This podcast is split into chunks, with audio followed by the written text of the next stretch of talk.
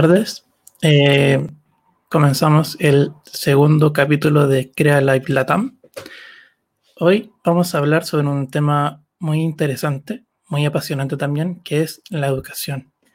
Eh, dicen que sin educación la verdad es que es muy difícil eh, estar en el mundo actual, en, la forma que, está estructurado.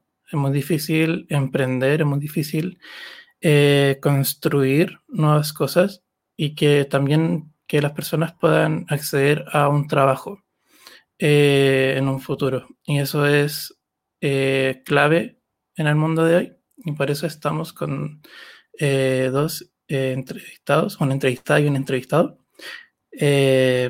primero voy a presentar a Gabriel Vera, que es director general del portal educativo, que me voy a compartir pantalla. El portal educativo se fundó en, el año 2019. Eh, ha recibido financiamiento de Family and Friends y también de 500 Startups Latam. Tiene un equipo de 23 personas. Eh, y su objetivo para este año es el levantamiento de capital y la apertura en México.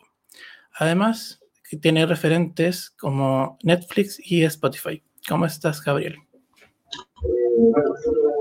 Hola, Mauro. Todo muy bien, gracias. Gracias por la invitación. ¿Cómo están Vicky y Ancla? Todo bien, muchas gracias por estar acá, eh, Gabriel, en nuestra segunda edición ya de Crea Live Latam, que hemos denominado Hablemos de Educación, Acceso, Calidad y Condiciones para el Aprendizaje. Y precisamente para abordar todos estos temas también nos acompaña Ángela Estrada, ella es eh, profesora, es docente, actualmente se desempeña como coordinadora del área humanista del Liceo Bicentenario de Coronel. Y eh, bueno, no la invité acá simplemente porque es mi hermana, porque tengo que, mencionarlo, eh, pero sí me hace mucho sentido invitarla porque ella ha trabajado en distintos territorios, diversos territorios del país.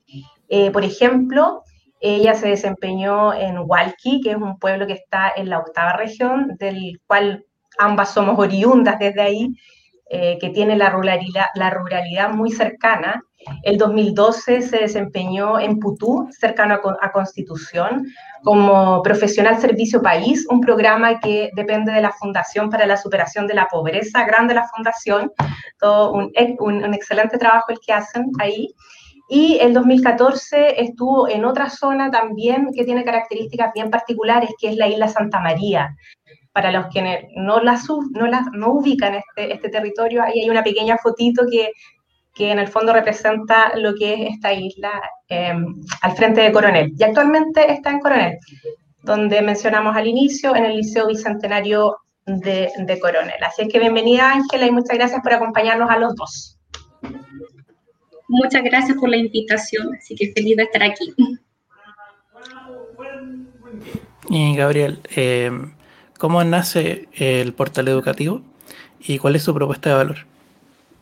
Mira, el portal educativo nació como idea hace hartos años ya, en realidad en 2012, cuando con, mi esposa tenemos muchos hijos, eh, tenemos seis hijos de hecho, y eh, uno de ellos, cuando estaba en cuarto básico, tenía problemas para entender los contenidos del colegio.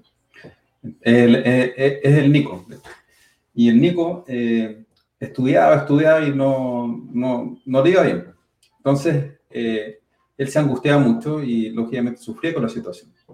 Entonces, en esa época yo tenía un emprendimiento de tecnología y trabajábamos para Santillana y desarrollábamos en esa época habían unos hipertextos de Santillana y eso los creamos nosotros. Entonces, en ese contexto, eh, lo que conversé con Paz fue, bueno, veamos alguna opción de ayudar a nuestro hijo y creemos una plataforma divertida, en realidad un sitio web divertido que le sirva como para entender los contenidos. Y ahí de a poco eh, lo fuimos creando. Eh, contratamos profesores para desarrollar el contenido y empezamos a ver que, que el Nico empezó a mejorar sus notas empezó a, tener mejor experiencia y de hecho le, empezó a gustar estudiar, que es algo súper importante en los alumnos. Y eh, poco a poco ese, ese mini sitio fue recibiendo muchas y muchas visitas. A los tres meses nos dieron un, un reconocimiento, un premio como el mejor sitio web familiar. Eh, y después de eso empezó el proceso natural de eh, empezar a, usar tecnología para apoyar el aprendizaje de los alumnos, que en esa época era muy difícil. De hecho, cuando les comentaba a mis familiares que estábamos partiendo por tal educativo, la primera respuesta que me dan era, ¿para qué si están los libros? Eh, entonces, lo que nosotros hicimos fue transformar los contenidos en un formato más atractivo. En el fondo, los, los niños, eh, por lo general, por lo que nosotros, por los estudios que realizamos, los resultados indican que los niños se sienten un poquito solos en el proceso educativo y que eh, hay que crear, entre comillas, esa figura de mamá que, muchas veces hace falta. Eh, claro, hoy día los papás, la gran mayoría, o por lo menos muchos de ellos, trabajan fuera de la casa. Los profesores también están en los colegios, eh, están sobre, con sobretrabajo, entonces tampoco le queda tiempo como para poder fijarse en los detallitos de cada alumno.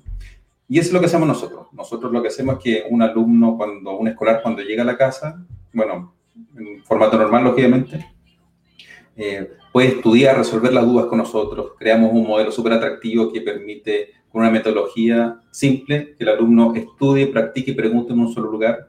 Y ya últimamente lo complementamos con clases en vivo.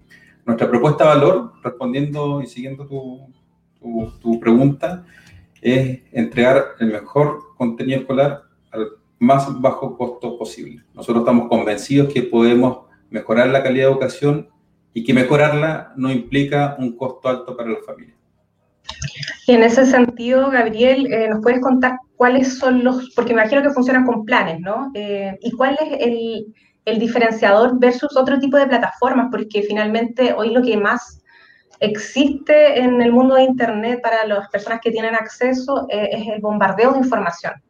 Pero probablemente esa información hay que seleccionarla, hay que depurarla para que mm, finalmente a los niños les haga sentido. Porque yo estuve en ese proceso de búsqueda hace algún tiempo para um, encauzar a mi hijo en los estudios. Te comentaba en Backstage que hijo de padres periodistas, obvio que le va a ir mal en matemáticas, que es nuestro caso. Entonces, dos preguntas. Por una parte, ¿qué diferencia la plataforma? ¿Cuáles son los planes? Y eh, una tercera, en realidad, es de qué manera eh, tú me podrías convencer a mí que yo adopte eh, portal educativo, porque en la búsqueda de, buscar soluciones para, para, que mi hijo le fuera mejor en su rendimiento académico, nos, nos, recomendaron portal educativo, pero optamos finalmente por una profesora particular de matemáticas. Eso. Perfecto, mira, sobre tu última pregunta, ¿cómo te puedo convencer? Eh, bueno, tú puedes ver los, los comentarios nuestros, de nuestros apoderados. Pero principalmente eh, la, la, gran diferencia que existe es, buena la idea de tener un profesor particular. el profesor siempre es necesario. De hecho, nosotros, la gran cantidad de, de, personas que trabajan en portal educativo son profesores. De hecho, es la base de la educación. Y mientras mejores sean, mejor educación. Entonces, lo que tú estás haciendo está bien. Ahora, si tú quieres un complemento o a lo mejor no tienes los recursos para, para poder eh, pagar eh, un profesor muy seguido, la opción de portal educativo es muy buena. Piensa que nosotros cobramos 12.900 pesos por nuestro plan base y eso incluye todos los contenidos que tu hijo que va en cuarto básico tiene que aprender en matemática, lenguaje, ciencias, historia. Y todos esos contenidos son eh, complementados con evaluaciones por contenido, con profesores en línea que responden las dudas y además clases en vivo, ocho clases en vivo.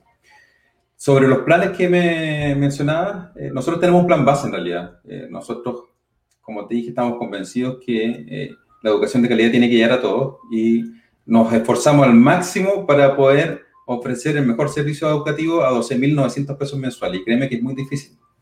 Porque una clase en vivo es cara. entonces tenemos que agrupar mucha gente como para que se pueda financiar. Pero estamos, estamos mejorando varios procesos para lograrlo. Y eh, lo, la única diferencia entre un plan y otro es que si un papá eh, tiene la opción o tiene la necesidad, puede agregar más clases en vivo. Nosotros tenemos el plan base 8 clases en vivo, pero hay papás que prefieren tener 40 clases en vivo al mes. Es el único diferencial. Perfecto, es como un símil de un Open English, puede ser algo similar, que es con las clases en vivo y además tienen estos materiales didácticos, ¿no? Sí, es, como bastante parecido en ese sentido. La, claro, la diferencia es que nosotros nos, ah, nos basamos en un currículo en que Eh, bueno, ahí Ángela también te lo puede mencionar después. En la educación hoy día se basa en, las habilidades, no en los contenidos. Eh, por lo tanto, cuando nuestro, nuestro equipo de profesores crea los contenidos, lo crea bajo una línea editorial que indica que se tienen que cumplir los objetivos de aprendizaje, las habilidades y, por supuesto, todo bajado a un formato en que parezca que una mamá le está hablando a un hijo. Sea como sea, eso a los niños, por lo menos en nuestro caso, hemos comprobado que les gusta mucho más. hay un factor ahí, un componente de empatía, no como de, cercanía para con los alumnos que efectivamente lo noten como algo, no como una máquina, no como algo, un programa propiamente tal. Sí, bueno, esa es la, principal diferenciación que tenemos eh, con, con, otras plataformas. Bueno, la primera es la metodología. Eh, nosotros eh, hicimos un estudio que, que mostraba que cuando los alumnos eh, en este círculo de aprendizaje que se complementa el, estudio del contenido, el desarrollo de las habilidades, la práctica a través de la evaluación y, la, y resolver dudas con profesores en línea, si eso no se hace en el momento, en un mundo tan inmediato, eh, los alumnos pierden el foco. Entonces va a pasar que un, que un escolar está estudiando multiplicaciones, eh, va a tener una duda, y si no la resuelve en el momento, esa duda puede quedar mucho tiempo. si no practica, y no entienden qué está fallando, pasa lo mismo. Entonces, esa es la primera gran diferencia de portal educativo con todo lo que existe. La segunda es que es muy barata, eh, es muy económico, eh, incluimos clases en vivo dentro de ese, de ese, proceso. Y además están todos los otros conceptos de gamificación, de una plataforma atractiva, eh, de tener una visión internacional, eh, nosotros pensamos que podemos mejorar la calidad de educación en América Latina. Apuntamos siempre a los 124 millones de alumnos que existen de escolares. Eh, creemos que las cosas se pueden hacer de una mejor forma y que para eso, para dar el salto de educación de calidad en educación, es vital que los papás estén presentes en el proceso, formen parte del proceso. De, todas maneras. y en ese contexto es que uniendo todos estos conceptos, eh, diferenciadores, formamos un, terminamos entregando un servicio que es único y que le da mucho valor a, lo, a la familia. Genial. Em, tengo una pregunta. Pasa que en América Latina, eh, según la CEPAL, em, no me equivoco, eh, según el promedio de 14 países de América Latina, alrededor de un 42% de las personas que, eh, que viven en áreas urbanas tenían acceso a Internet en el hogar, en comparación con un 14% de aquellas que viven en áreas rurales. Entonces, eh, si bien Portal Educativo es una plataforma online, la mayor barrera que se podría tener para que los alumnos accedan a Portal Educativo es justamente el acceso a Internet. ¿Cómo están dispuestos a superar esa brecha y esa barrera y ese que también puede ser un desafío para ustedes. Sí, claro. Bueno, la tecnología tiene que estar al servicio de la educación. Y en ese contexto estamos desarrollando nuestra versión 2.0, que incluye el modo offline. Entonces, eh, en esa versión los, los, escolares van a poder estudiar, van a poder precargar contenido. Y, por ejemplo, en el caso de desarrollo de evaluaciones, eh, una vez que estén con conexión a Internet, se conectan con el servidor y se sincronizan para que eh, pueda, pueda ir midiendo el avance, que es importante. El, objetivo final es que es, poder entregar el mejor servicio educativo a todos, independiente de si está, no sé, en Puerto Aysén o si está eh, acá en Santiago en un muy buen colegio. La idea es que sea igual para todos. No me refiero igual en el sentido social, sí, claramente siempre va a haber diferencias pero nosotros creemos que todos los niños, todos los todas las personas tienen las mismas capacidades en Latinoamérica, en Europa, todos nacemos con las mismas, las mismas potencialidades. Y estamos convencidos que si es que les damos un acceso que permita reducir la brecha no social, sino que la brecha que existe entre un estudiante de alto y bajo desempeño, vamos a colaborar con nuestra, nuestra visión que es mejorar el nivel escolar de América Latina. Si ustedes lo piensan, en América Latina prácticamente el 50% de los escolares egresa sin comprender lo que lee y el otro 50% sin manejar las nociones básicas de matemáticas. Eh, finalmente eso se, se, traduce a no a, malas carreras universitarias, o por lo menos no la que querían. después de eso, a malos empleos. Y finalmente eso repercute en un nivel social y de desarrollo de los países limitado. Sí, esa es la, principal diferencia que existe entre América Latina y los países que son la zona de países con más, más desarrollo. Gabriel, eh, y actualmente ustedes hablaste inicialmente de un tema de números, que a, mayor número ustedes podían eh, solventar o sustentar esta plataforma. Actualmente, ¿cuántos eh, usuarios tiene la, la, plataforma Portal Educativo? Nosotros tenemos un modelo que, es, que se llama modelo freemium, donde hay mensualmente entre 2 y 2,5 millones de alumnos estudiando con nuestros contenidos libres. Y de esos, el modelo freemium tal como Spotify o tal como, como Netflix, funciona bajo la lógica de que eh, un porcentaje de ellos pueda suscribirse y pagar por una suscripción. En nuestro caso, nosotros tenemos 4.500 eh, alumnos de familias y cerca de 30.000 alumnos de colegios e instituciones. Perfecto. Ahí está el, el, nexo con, con, estos referentes que veíamos al inicio, ¿no? Spotify y Netflix, y por lo tanto ustedes aspiran a que este porcentaje, como decías, pase a, a, optar por la plataforma paga. Nuestro objetivo, nuestro gran desafío es que eh, es a largo plazo y un buen desafío, pero nosotros queremos impactar por lo menos al 10% de los estudiantes de América Latina. En América Latina, eso estamos hablando de 12 millones de alumnos.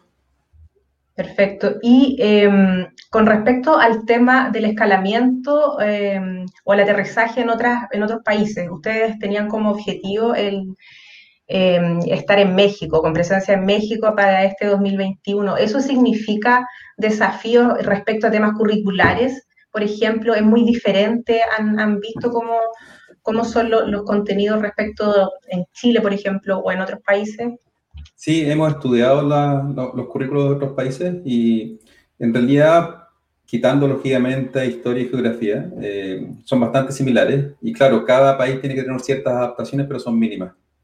Eh, la idea es ir eh, adaptando el contenido a un formato local, pero es un trabajo no, no mayor, considerando que hoy día en nuestra zona gratuita tenemos mensualmente a un millón de mexicanos estudiando.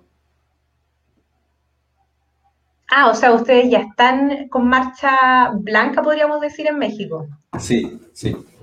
Con marcha blanca en, México, en Colombia, en Perú y en Argentina. Y la idea es que eh, empecemos ahora a lanzar medios de pago locales para que se pueda permitir ese acceso a una plataforma premium. Perfecto, ya es un tema como más eh, regulatorio. Sí, sí, sí, claro. claro. Por ejemplo, en México, la, en, América Latina el acceso a las tarjetas de crédito, eh, bueno, en Chile está cada día más, más eh, masivo, pero en América Latina en realidad es más limitado. Y nosotros apuntamos no a las personas que necesariamente son bancarizadas y no necesariamente tienen acceso a la tarjeta de crédito.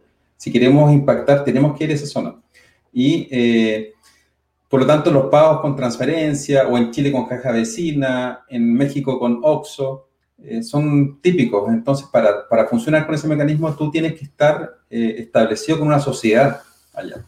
No puedes hacerlo desde, un, desde, una sociedad chilena.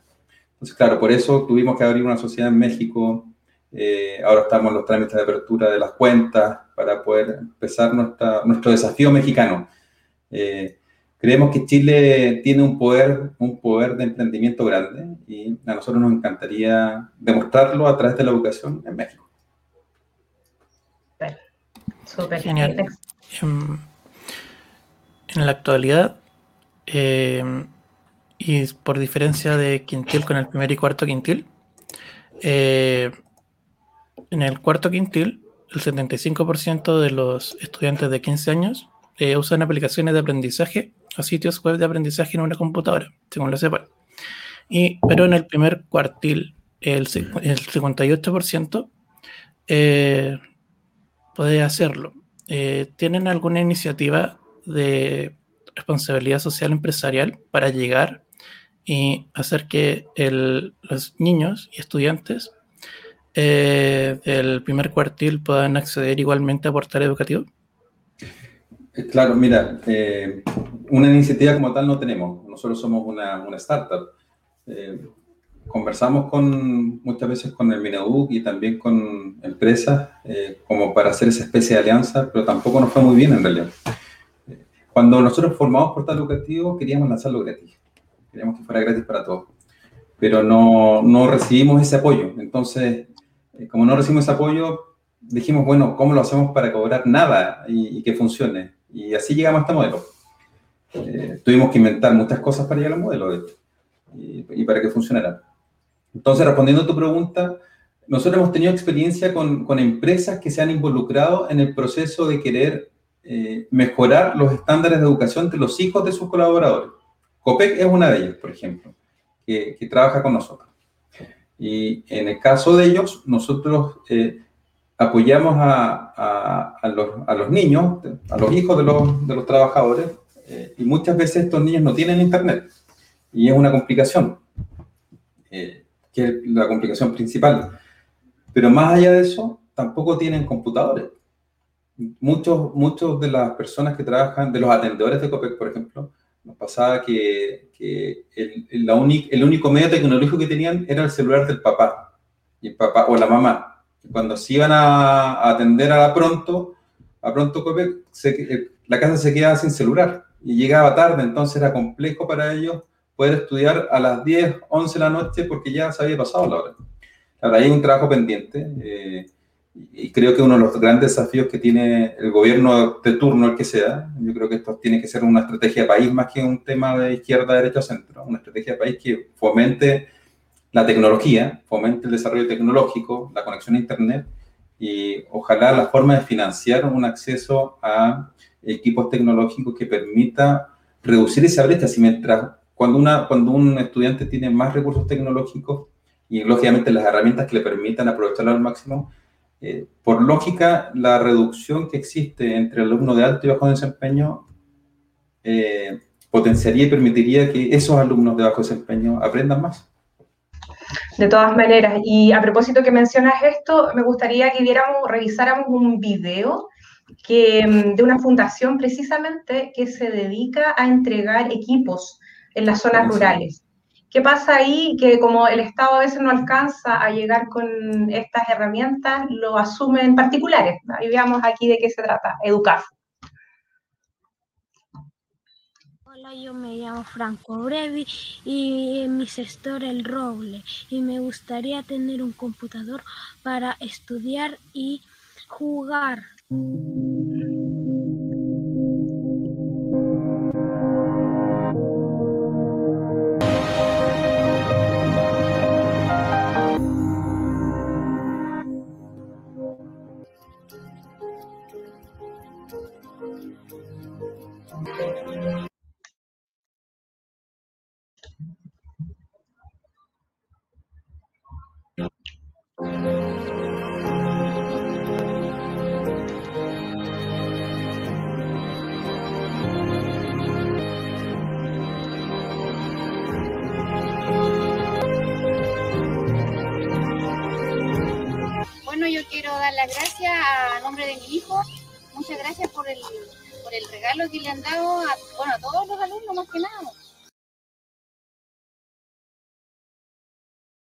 Bueno, sí, eso, Ángela, eh, no sé si te parece familiar ese, entorno, si lograste reconocerlo.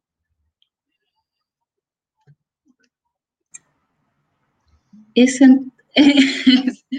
bueno, ese, paisaje en particular, me, bueno, me recuerda mucho a muchos lugares en los que estuve. Ahí, gracias por la presentación, por esa línea de tiempo de los trabajos que me he desempeñado, que han, que han sido realidades muy, muy distintas y que sin duda eh, han generado una forma de, de, ver la educación también de una mirada eh, completamente distinta y, y, humana, porque uno cuando sale como profe, eh, no sabe nada, no, sabe, no sabe hacer clases, no sabe cómo, cómo abordar eh, esto mismo de los contenidos que, que habla o, o, o, que hay que trabajar habilidades. Uno con, yo salí con 22 años de la universidad sabiendo muy poco, muy poco. Entonces, los mismos lugares, los mismos trabajos te van enseñando. Y yo creo que eso también es, eh, es grave, es grave, porque nosotros, los profesores, nos enfrentamos a, a tremendos desafíos y tenemos grandes eh, responsabilidades y que finalmente nuestra carrera, nuestro, eh, nuestro bagaje dentro de nuestro desempeño como, como trabajadores nos va formando más que la universidad. Y eso es, yo, yo eh, hago un, mea culpa porque a lo mejor mis primeros trabajos no fueron tan significativos eh, para los estudiantes, para mí sí, porque aprendí muchísimo, pero a lo mejor no le aporté lo mismo que yo podría aportarle ahora ya con 10 años de aula. Eh, quería decir algo, un paréntesis a Gabriel Vera, le quería hacer el comentario. agradecerle por su fundación, ¿ah? por Portal Educativo, porque el otro día buscando entre los archivos me topé con mi carpeta de portal educativo, que yo descargué todo el material que estaba disponible el año 2014, 2015. Y a propósito de esto también del, acceso, em, uno de mis, de mis trabajos más importantes también fue la isla Santa María, eh, lugar donde no había conexión, mínima, mínima. La conexión que teníamos era para enviar un correo que se tardaba toda la mañana en ese año, 2014-2015 eh, entonces, ¿qué me quedaba a mí? Llegar al continente el fin de semana y descargar todo lo que podía para luego el día domingo viajar a la isla y estar, estar del domingo en la tarde hasta el viernes en la tarde que me retornaba nuevamente al continente. Entonces cuando me topé con, con, esa carpeta, Gabriel, que todavía la tengo guardada, cuando eh, tenía todos estos materiales disponibles también para, para su descarga. Me topé con ensayos, con, con evaluaciones, con guías, que, de verdad fue un tremendo aporte en esa época. Y ahí también se ve, yo viví esa, esa desconexión que hoy la viven muchos estudiantes, también muchos profesores, pero también vi esa desesperación, ¿qué hago? ¿Qué hago como profe si ahora todo está en línea? Eh, tampoco están los tiempos como era antiguamente, que los profesores armaban su guía con recortando... Eh, desde los mismos libros, sacaban dibujos, y después lo mandaban a fotocopiar, que era un trabajo tremendo, pero hoy en día ya no se hace eso. Y yo lo viví, chuta, ¿qué hago? ¿Cómo armo mi, cómo hago, armo mi trabajo durante la semana si no tengo conexión? Entonces ahí Portal Educativo fue una gran ayuda. Sí. Qué bueno, esa era la idea. De hecho, ese material era... Lo fuimos creando a poco, nos costó harto, en verdad. Eh, eh, porque los primeros años tuvimos que financiar de nuestro bolsillo sin que sea, sin tener entradas, ingresos. Eh, nosotros finalmente fundamos eh, la, la, empresa por un tema estratégico en, Estados Unidos en el 2019, por nuestra, nuestra mirada internacional. Pero antes de eso, antes del 2019, en realidad crear las cosas nos salía caro porque había que pagarlo a los profesores, contratar profesores. Eh, pero bueno, qué bueno que te sirvió. De hecho, hay muchas personas que no han visto lo mismo. Que cuando el 2018, a fines del 2018, nosotros fuimos, ayudamos al Mineu, que es la crisis de Quintero Puchuncaví. Y eh, porque en ese momento, no sé si se acuerdan, que por la crisis medioambiental tuvieron que cerrar los colegios y al Mineu se le ocurrió la idea de eh, que pudieran seguir estudiando en línea. Nos contactaron a nosotros para ayudar. Entonces, cuando íbamos a a capacitar a, a las escuelas de Puchuncaví o de Quintero, muchos profesores nos decían lo mismo que tú. Oye, yo los conozco porque eh, descargué sus guías, yo uso su material y es muy bueno, así que estaban felices. Oye, súper bueno el match eh, que hicieron ahora, porque Ángela, eh, cuando la, invité para participar en esta iniciativa, me comentó, yo el 2014, cuando estaba en la isla Santa María, tenía que llegar a, nuestra casa, en ese momento en Hualqui, nosotros somos de este pueblo, y las imágenes que mostrábamos en el video precisamente son de Hualqui, de nuestro pueblo natal, mm. eh, un pueblo que está a 24 kilómetros de Concepción, y que la ruralidad está a la vuelta de la esquina. En el pueblo nosotros teníamos acceso a todo, teníamos internet. Eh, cuando Ángela estudiaba en la universidad, yo estudié en Concepción, me fui a, en Concepción a estudiar. Por lo tanto, eh, no teníamos ese problema, pero sí, em, como, les, como les decía anteriormente, eh, la, ruralidad, la ruralidad está a un par de pasos. ¿Y qué pasa ahí? Que surge esta fundación que mostramos hace un momento, que se llama educafu.org. Estoy dando el nombre de la página por si les interesa a quienes nos estén mirando colaborar con ellos, porque es, un grupo de profesores que se organizó y viendo esta problemática que no existe conectividad, que los niños no tienen computadores. Ellos lo que hicieron fue pedir computadores, eh, los repararon y les cargaron programas para que pudieran trabajar de manera offline, que es una de las alternativas que tú mencionabas, Gabriel, también como solución para aquellos que no tienen la conectividad. Así es que mm, es bueno que surjan estas iniciativas, pero también tiene que estar como mm, solucionado desde antes o, tiene que haber una, desde el mismo Ministerio de Educación.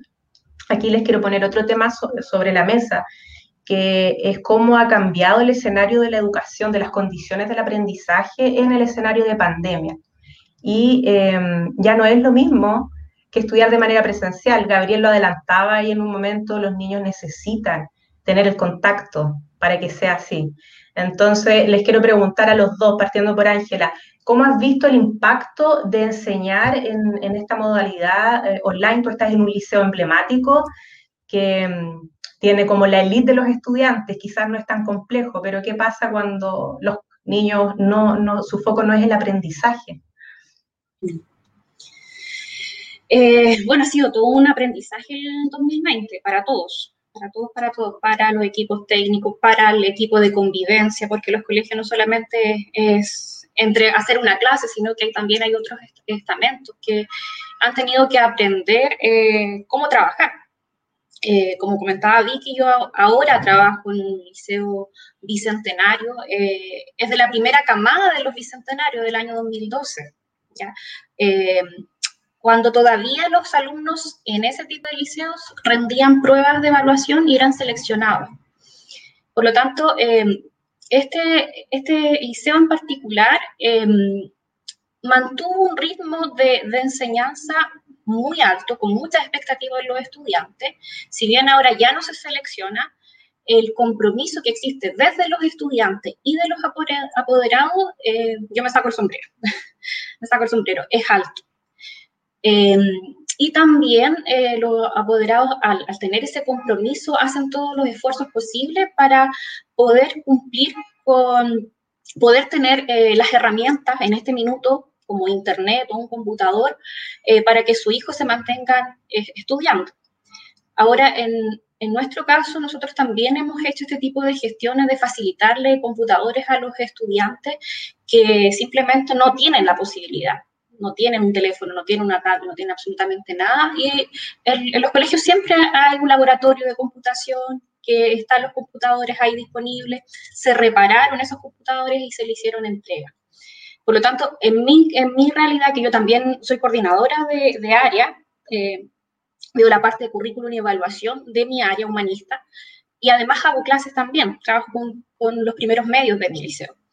Eh, he visto que sí, el año pasado fue, fue bien complejo eh, el tratar de hacer clases y yo personalmente me sentí súper frustrada en el inicio porque los chicos se entendía que estaban en pandemia, todo era nuevo, eh, con la preocupación de a lo mejor que, uno de sus padres se enfermara, todas las problemáticas que, que, suscitaron en ese minuto. Eh, y además yo estaba queriendo primero conocer a mis estudiantes, cuestión que ellos no encendían la cámara, no encendían los micrófonos, absolutamente nada, cero participación, pero estaban ahí conectados. Así que en un principio, claro, muy frustrada y luego me di cuenta, bueno, esta, esta es la nueva forma, la nueva normalidad al parecer y vamos viendo eh, de qué, cómo sacarle trote a, a, esa instancia. Y ahora yo siento que por lo menos los, chiquillos eh, están un poquito más familiarizados con esto. Ya no es, no es tema de si enciendo la cámara o no, no todos la encienden, pero hay cierta familiaridad con este contexto. Em, y ya están como, yo creo que están como dados, ¿sí? esto es, esto es. Ahora bien, eh, es un caso súper aislado, súper aislado, o sea, hay colegios que no tienen la conexión que nosotros tenemos em, y ni siquiera eh, a lo mejor se han contactado con sus estudiantes. Y eso es súper grave, súper grave lo que está pasando. Mm. Y en tu caso, Gabriel, ¿has notado alguna diferencia eh, ahora en este, en este contexto de pandemia? Mayores, mayores usuarios, por ejemplo, lo vieron como una solución real para poder eh, mantener la calidad del aprendizaje, ¿no? Sí, claro. En nuestro caso, eh, hubo muchos papás que decidieron retirar a sus hijos del colegio e inscribirlos con nosotros para prepararlos para dar exámenes libres. un poco por la incertidumbre también de, que genera, eh, especialmente el año pasado, el no saber qué iba a pasar. Eh, este año todavía sigue un poquito esa incertidumbre y muchos papás también están como viendo la misma opción.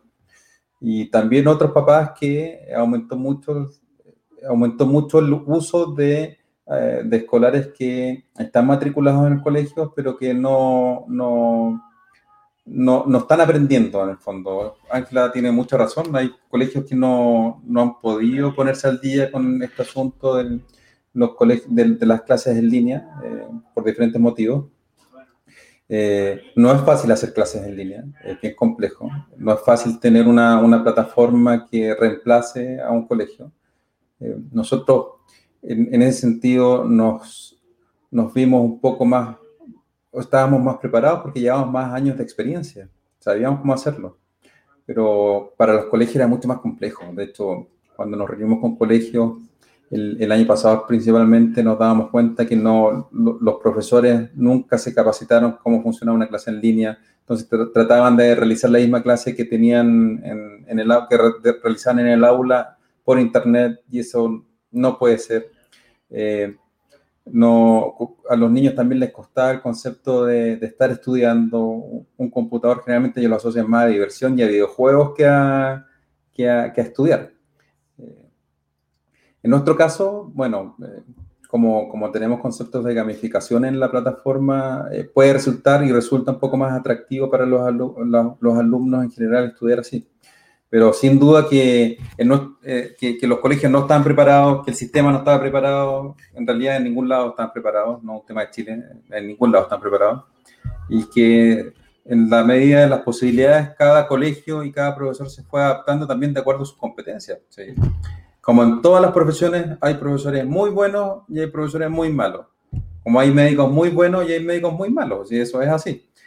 Eh, entonces, los, los, los, profesores muy buenos solamente estuvieron en la, la, vanguardia, crearon sus propias soluciones, se capacitaron por su cuenta, no esperaron que le tiran todo esto y eh, sus alumnos, sus estudiantes hoy día están aprovechando y disfrutando de esa, de esa ventaja. En el caso contrario, no.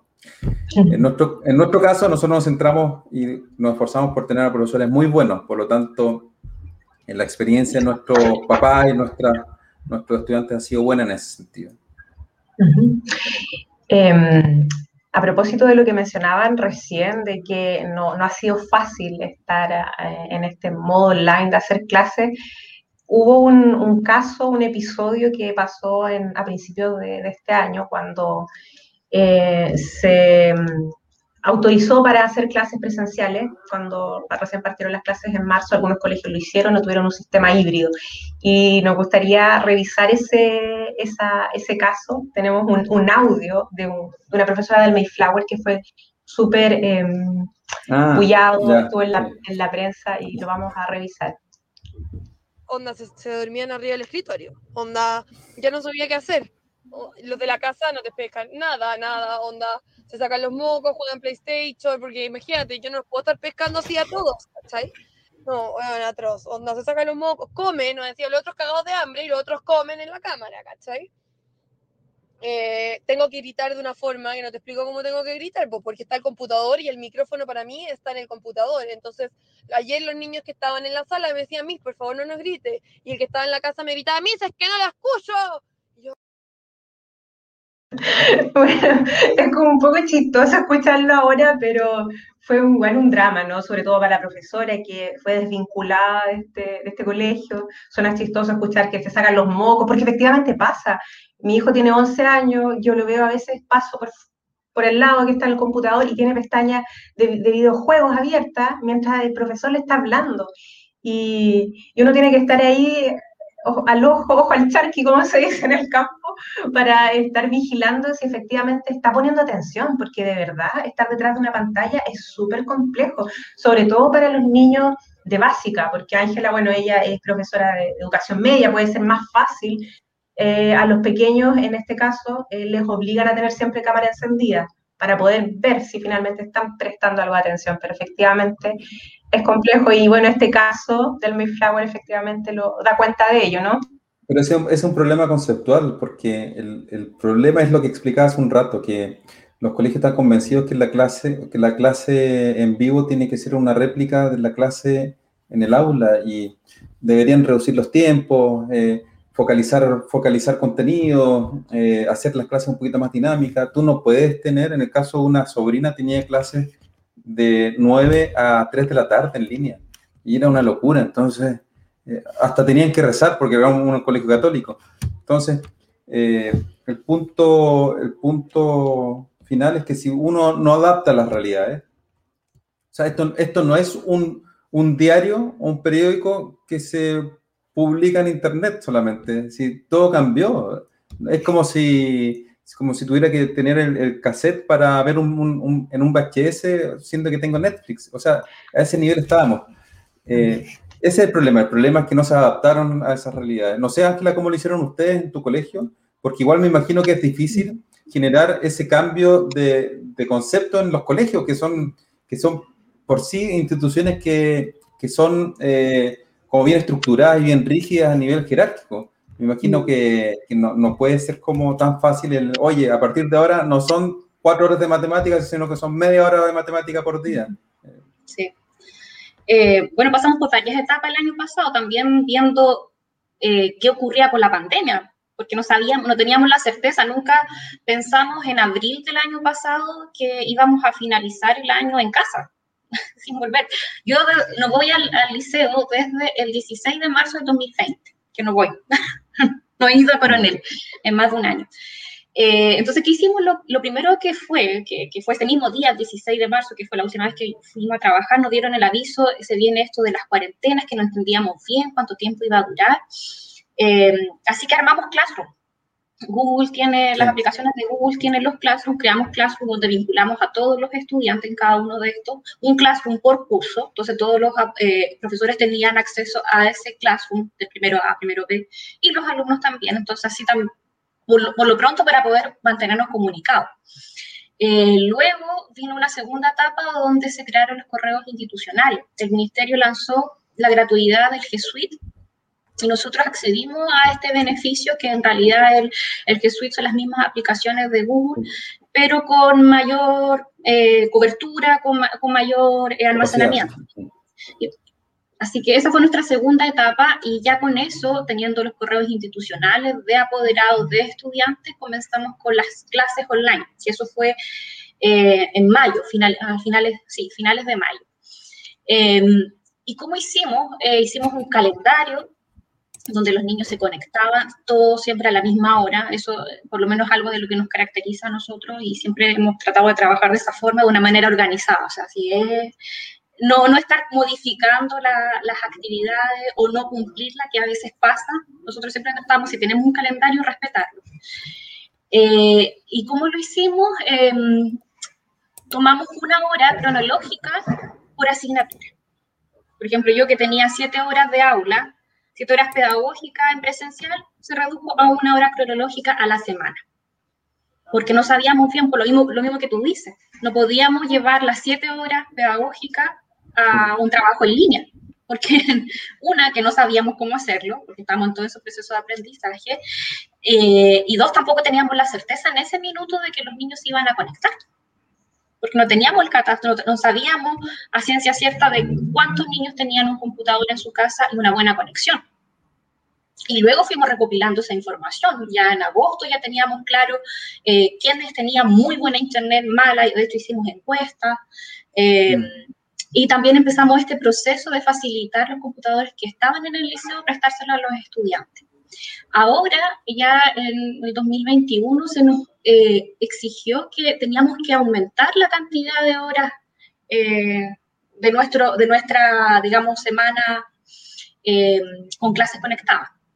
Entonces, se hizo también un trabajo de de sacar de manera porcentual eh, cuántas horas tenía, por ejemplo, matemática y lenguaje, que siempre son las asignaturas que tienen más horas, eh, aumentarle las horas que había el año pasado a, la mitad.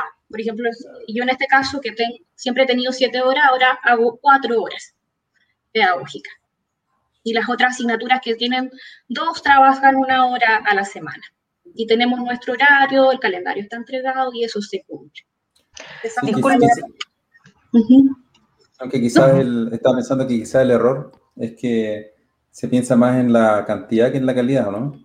Sí, sí. De hecho, bueno, también, por ejemplo, he sabido de casos de, de la universidad que tengo un profesor, un profesor de tesis de pregrado, eh, él ya con 70, casi 70 años me, me cuenta aterrado que tiene que hacer las mismas horas, la misma cantidad Mm, presencial en, en modalidad online.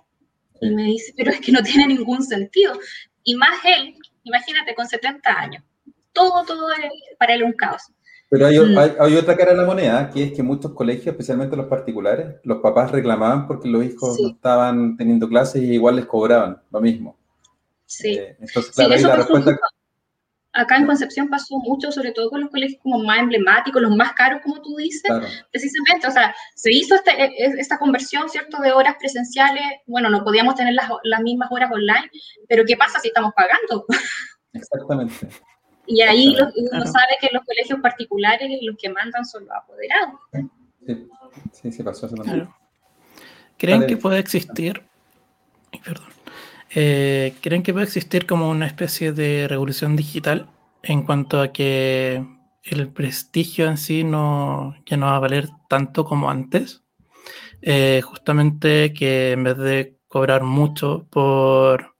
eh, porque antes los niños, niñas y niños, eh, asistían al, al colegio, pero ahora que- ya no asisten, realmente sirve pagar una matrícula y una mensualidad tan cara. Eh, va a existir una especie de, de una revolución digital en que los colegios y liceos eh, van a tener que abaratar los costos por una tanto un modelo híbrido como totalmente digital. ¿Me preguntas a mí o a, o a Ángela? A ambos. Ah. ¿Quieres responder tú primero o, o- o lo hago yo? No, no, dale, dale tú. Ya.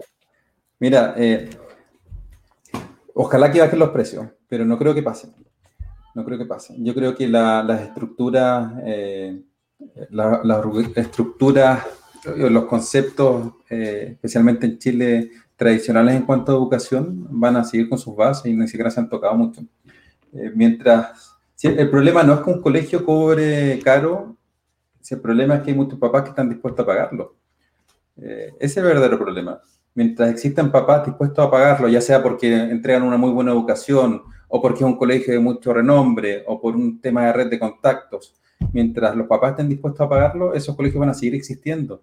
Entonces, al final, los colegios son una representación de lo que somos como sociedad, al igual que todas las cosas.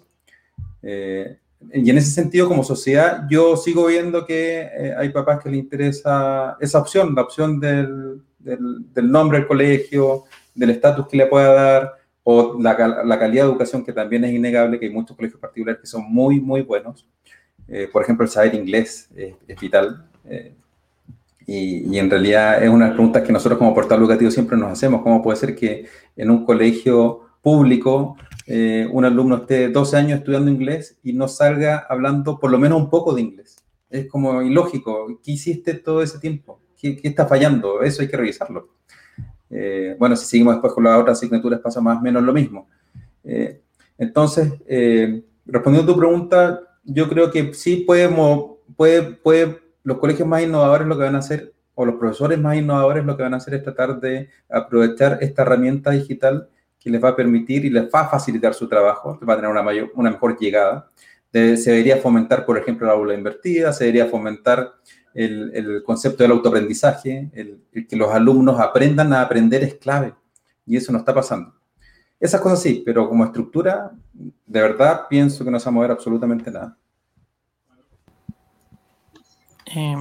Ángela, eh, ¿tienes alguna...? Sí, sí, yo estoy de acuerdo con, con, lo que dice Gabriel. Yo creo que no cambiar una modalidad y es la estructura de, esto, por lo, por lo pronto, de lo particular y particular subvencionado y municipal. Ahora están los servicios locales que, que se está tratando de municipalizar. Eh, no va a cambiar por lo pronto. Eh, concuerdo también con lo que dice Gabriel, que los particulares subvencionados, o, perdón, los, colegios particulares, el pagar un arancel tan alto no solamente te está garantizando una buena calidad, sino que las redes de contacto son impresionantes. Yo creo que es una elite, lo que se paga ahí es pertenecer a una elite más que a una, una buena calidad de educación. Eh, pero sí, yo creo que la pandemia, esto de la, de, de, estar en contacto con, lo digital durante ya un año y tantos meses, eh, pone en la palestra eh, la, precariedad de la conectividad. Entonces, ahora, por ejemplo, el Ministerio lanzó este programa Conectados, Aulas con Conectividad 2030, que eh, busca algo que yo creo que se debería haber hecho hace muchos años, pero eh, mejorar la conexión de las escuelas, eh, mejorar la banda ancha de las escuelas que ya tienen internet y eh, instalar internet en las escuelas que no tienen. Recién ahora, el 2020, están empezando con ese gran proyecto y que ya se está haciendo. Eh, también creo que, que, los profesores nos vimos obligados a aprender nuevas herramientas, a buscar nuevas estrategias. Esto de la clase invertida también se está instalando eh, y eso también va a mejorar eh, a la hora de que volvamos a presenciar. Pero necesitamos tener los recursos para poder hacerlo. ¿Sabes qué, Ángela? Sobre ese punto, disculpa que te interrumpa, en ¿Sí? realidad es como para, para compartir algo contigo. A nosotros nos pasó con algunos profesores que eh, implementaron nuestra plataforma en algunos colegios. Eh, nosotros tenemos la política de que el día, desde el día uno lo, los alumnos tienen acceso a todos nuestros contenidos, a todos los contenidos del año y ojalá que adelante lo máximo posible. Y muchos profesores nos pidieron bloquearlo porque no querían que eh, los alumnos lleguen a la clase sabiendo cosas. No sé si, si a, a, ti te pasaba eso alguna vez con otra, con otra profesora en el día a día, como que les, les moleste eso. Eh, lo encontraba muy raro, pero... No, no, no. La verdad es que no, nunca lo había escuchado. A lo mejor puede haber sido dentro del estrés de la, de la pandemia, pero no, no quería que le preguntaran cosas porque, o, que, o que se adelantaran con, con aprendizaje. Eh, ¿Han hablado, no, no, hay como me imagino que los profes se vieron como muy agobiados que ya veían el final del año. O sea, tú les entregas todo el material, ven, chuta, me tengo que preparar. Eh, de, no, no solamente para mañana, sino que tengo que revisar el material de todo un año para poder responder a, a las dudas de los estudiantes. Sí, me imagino que por ahí ser. fue. Puede ser, sí. Han estado mencionando el concepto de clase invertida. Eh, ¿Lo podrían clarificar como para tener bien eh, eh, claro, aquí hace referencia porque estaba viendo que mezcla el concepto híbrido, ¿no? Eh, presencial y también digital. ¿Es eso simplemente o tiene otra, un trasfondo distinto? Bueno, la clase invertida es entregarle el material antes, ya sea un video, una presentación, un documento, eh, al estudiante antes de la clase. Y cuando se realiza la clase, el alumno ya llega con ese material estudiado para resolver preguntas, para compartir la información, compartir sus apreciaciones y generar un debate. Claro. Entonces, no se, no, se, no se, ocupa tiempo de la clase para estudiar el material. Entonces, ya no se transforma en la clase expositiva clásica. Claro, Perfecto. El, el, concepto es que por nivel de aprendizaje cognitivo, claro, se genera más, se potencia mucho más el aprendizaje cuando tú debates algo expones uh -huh. ideas, es por eso. Perfecto. Y eso es una sugerencia que nace a raíz de este eh, contexto de pandemia. ¿Desde dónde nace o desde cuándo se está implementando? No, es más antiguo. Eh, de hecho, yo diría que en Chile tiene unos tres años. Eh, lo, muchos colegios particulares lo, lo aplican desde siempre. ¿Eh? Eh, pero por lo menos en el sistema público lo que, lo que yo he visto es que tiene unos, unos tres años y, y no en todo se implementa, lógicamente. No sé, Ángela, si tú tienes otra, otra experiencia. Eh, nosotros estamos eh, sistematizando un poquito más a partir de a, fin, a, a, mediados del año pasado y este año particularmente, porque contamos con más herramientas para hacer este tipo de clases. Eh, Ahora bien, igual a veces se confunde, no sé si se acuerdan de, de todo este movimiento No Más Tareas. Sí. Entonces ahí igual hay que, hay que tener mucho cuidado. Hace años atrás, yo creo que unos cinco habrá sido, cinco años atrás, No Más Tareas, hubo todo un movimiento de profesores apoderados que, que también con justa razón ellos se eh, quejaban de lo, del exceso de tareas para la casa. Entonces, igual eh, como profesores, por lo menos yo, súper particular, eh, mido bien si voy a hacer una clase invertida o no, por qué razón, para no agobiar a los estudiantes, porque también puede pasar.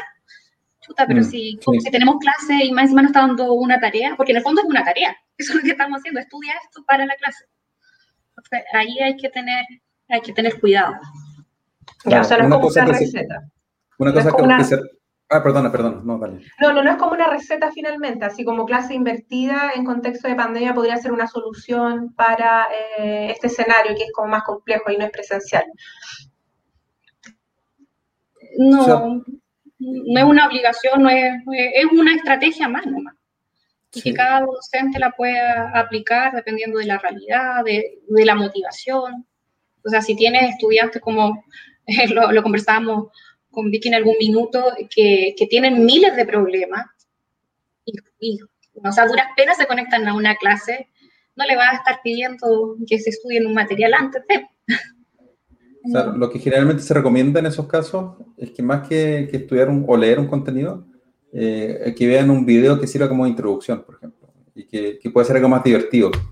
Claro, el- cuando, cuando tú eh, llevas la experiencia y transformas la experiencia de educación a algo más atractivo para un estudiante que hoy día está sobreestimulado, está con celular, con todo, me refiero a los que están conectados por lo menos, eh, ahí hace que eh, ese aprendizaje sea más rico y claro, pueda llegar a la clase un poquito más motivado con, con lo que estudió.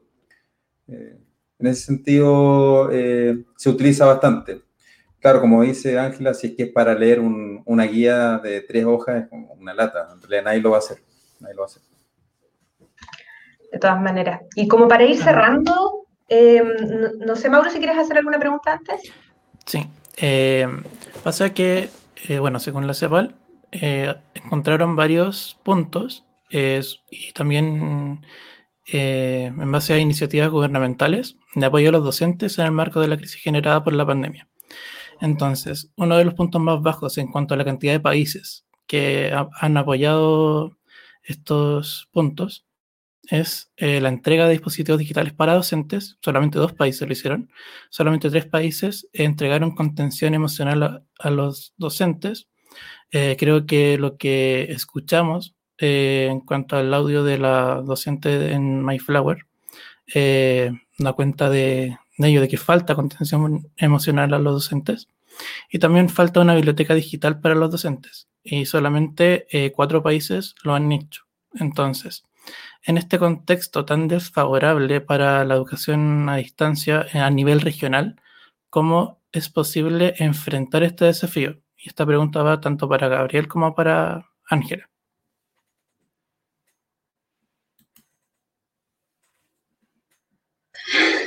Sí. Eh, bueno, yo creo que, que es cierto lo, eh, que faltan los recursos. Yo creo que más allá de, eh, de, online o presencial eh, y de las estrategias que podamos pensar, eh, yo creo que es fundamental, fundamental que se repiense algo tan básico como la infraestructura.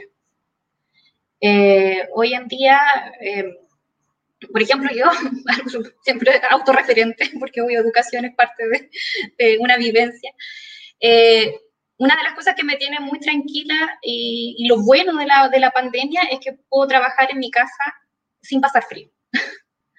eh, los colegios están, eh, no tienen la infraestructura, no son instituciones acogedoras, no es a un lugar grato donde llegar.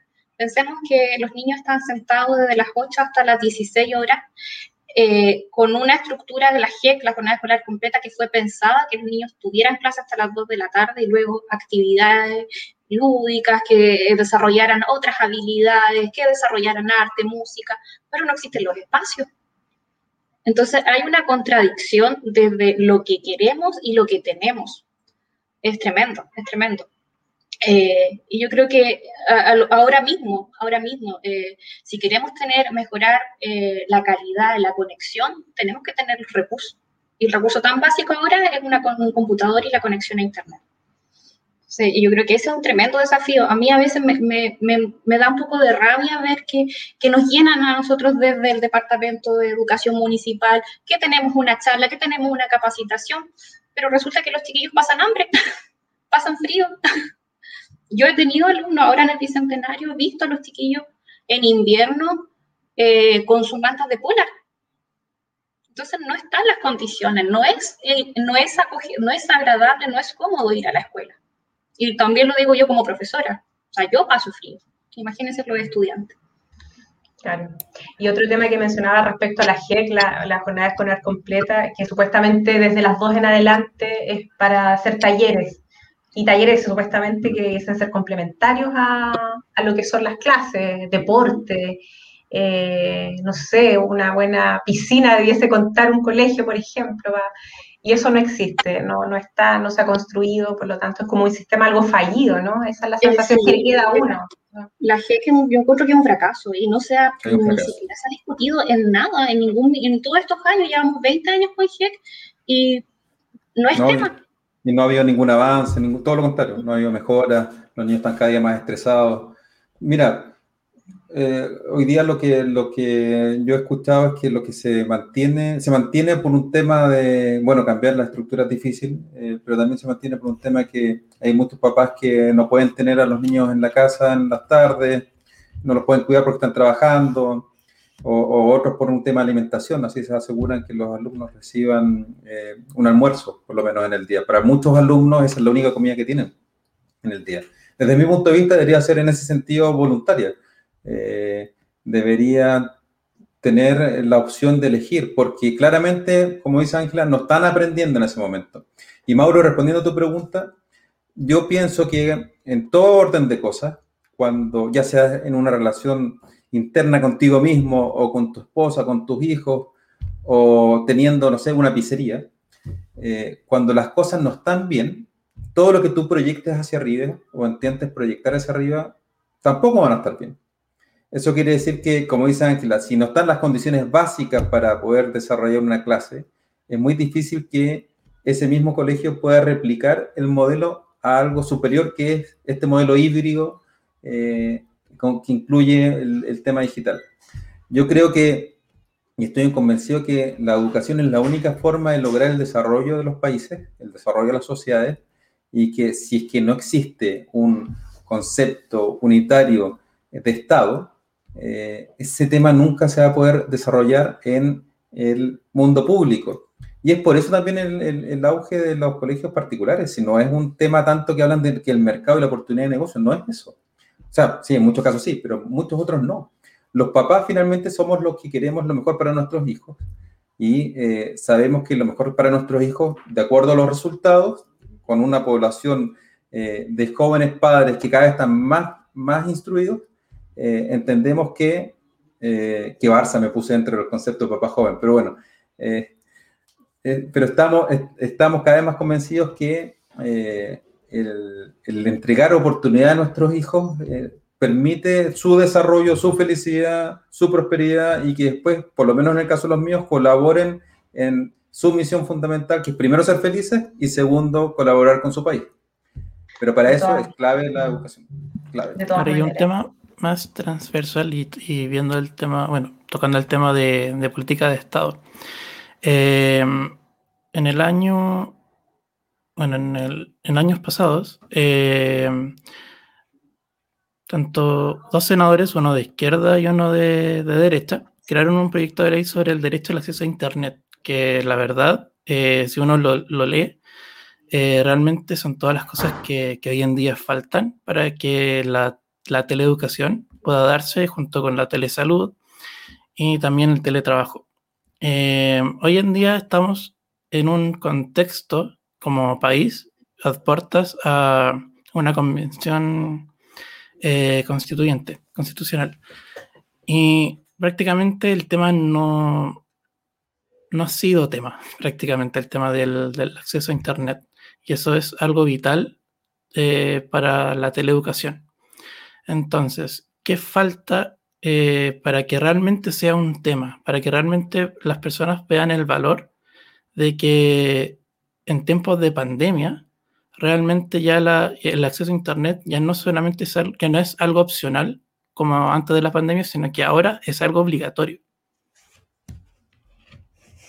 Mira, eh, yo pienso que sí, tiene que ser algo que esté en todos lados, pero también hay que ser realista. Eh, existen otras necesidades, eh, o sea, existen primeras necesidades que muchas familias no tienen resueltas. Eh, como te explicaba, hoy día tú no puedes pensar en, lamentablemente, y lo digo con, con, todo el dolor del corazón, tú no puedes hoy día pensar en poner o resolver el tema de Internet en una casa cuando en esa casa eh, ni siquiera hay pan para comer. No sé si me entiendes el concepto, es difícil. Chile es un país que es, que, que no es desarrollado. Si, si una, en América Latina nos va bien, claro, yo he tenido la oportunidad de viajar, conocer otras realidades educativas de otros países, eh, vivir con, o entender cómo funcionan otras sociedades. Y, me doy cuenta que gran parte de lo que hablamos de que Chile, Chile, es harto bluff entre medio, porque eh, en los momentos críticos en realidad somos uno más de los países que están en América Latina. Eh, a lo que hoy yo es que hay que ser, hay que tener los pies bien, bien puestos en la tierra, eh, hay que ser realistas, porque nosotros tampoco somos un país millonario. Sí, claro, se podría administrar mucho mejor, sí, claro, debemos y nos merecemos mejores políticos, pero, pero es una realidad que nosotros no tenemos todos los recursos necesarios como para poder resolver todas las necesidades de la gente. A nosotros de repente nos publican en Facebook eh, familias que no nos conocen o papás que nos conocen y nos dicen, oye, esto debería ser gratuito. Y la primera respuesta que le dan nuestros community manager, manager es, bueno, sería genial que sea gratuito, pero ¿quién le paga a los profesores que trabajan con nosotros? O a los programadores, a los diseñadores, ¿quién les paga? Y de hecho creamos un plan que es, si tú quieres que sea gratuito, ven a trabajar tú gratis para nosotros y nosotros becamos con tu trabajo a diferentes personas, porque es la única forma. Yo no, no conozco otra, no conozco otra forma. Entonces, el, el, el sacrificio en el fondo es eso, es cuánto tiempo puedo dar yo para prestar para el otro, para que el otro se beneficie. Y claro, cuando hay gente que, los, que pide, que pide que sean las cosas gratis y cuando tú les pides a ellos que den su paso primero, generalmente, o sea, hasta el día de hoy nadie, nadie ha querido participar en nuestra, nuestra propuesta, nadie, absolutamente nadie. Mm, tiene que ser sostenible también, tiene que sustentarse para que sea viable, de todas maneras. Y estamos sobre el tiempo, me gustaría darle los últimos segundos, minutos para que palabras de cierre a, a ambos. Yo creo, yo he hablado mucho ya. Si quieres, Ángela, te, deseo mi minuto. Eh, no, bueno, agradecer, agradecer por la invitación. Yo creo que hablar de educación podemos estar una, todo, todo un día hablando y de eso, y de hecho no ocurre en nuestra familia porque somos varias profesoras. A veces somos cinco mujeres, una periodista, eh, cuatro profesoras y mi hermano mayor, que no es profesor, trabaja en el norte, en el sector de... La negra de aquí. Ah, yo sí, así es, sí, no soy profesora. Y efectivamente, claro, a veces la, sobremesa puede ser mucho, sale mucho tema de educación. Pero yo creo que, bueno, a, propósito de lo que dice Gabriel, em, efectivamente no, eh, son muchas las, prioridades, muchas las necesidades. Em, esto tiene que ver con muchas políticas. Educación no solamente es, un, es una... Eh, es una de las cosas que hay que arreglar, sino que son todas las políticas públicas. Yo creo que hay que mirar eh, de educación, de vivienda, de transporte, eh, es todo, está todo unido. unido. Em, nosotros si tenemos alumnos que están contentos, que tienen un buen pasar en sus casas, van a estar dispuestos al aprendizaje. Pero nosotros como docentes, eh, como Gabriel Portal Educativo, no podemos, no, no, está a nuestro alcance dar ese tipo de soluciones. Mm. por lo tanto, a mí como profe, ¿qué me queda? Es prepararme, investigar y tratar de hacer una buena clase. Pero, pero hacernos cargo, que me encantaría darle solución a ese chico que está pasando hambre, como mostraban, no sé, las redes sociales de la, de la mamá que no quiso despertar a, su hijo temprano porque no tenía que darle de comer.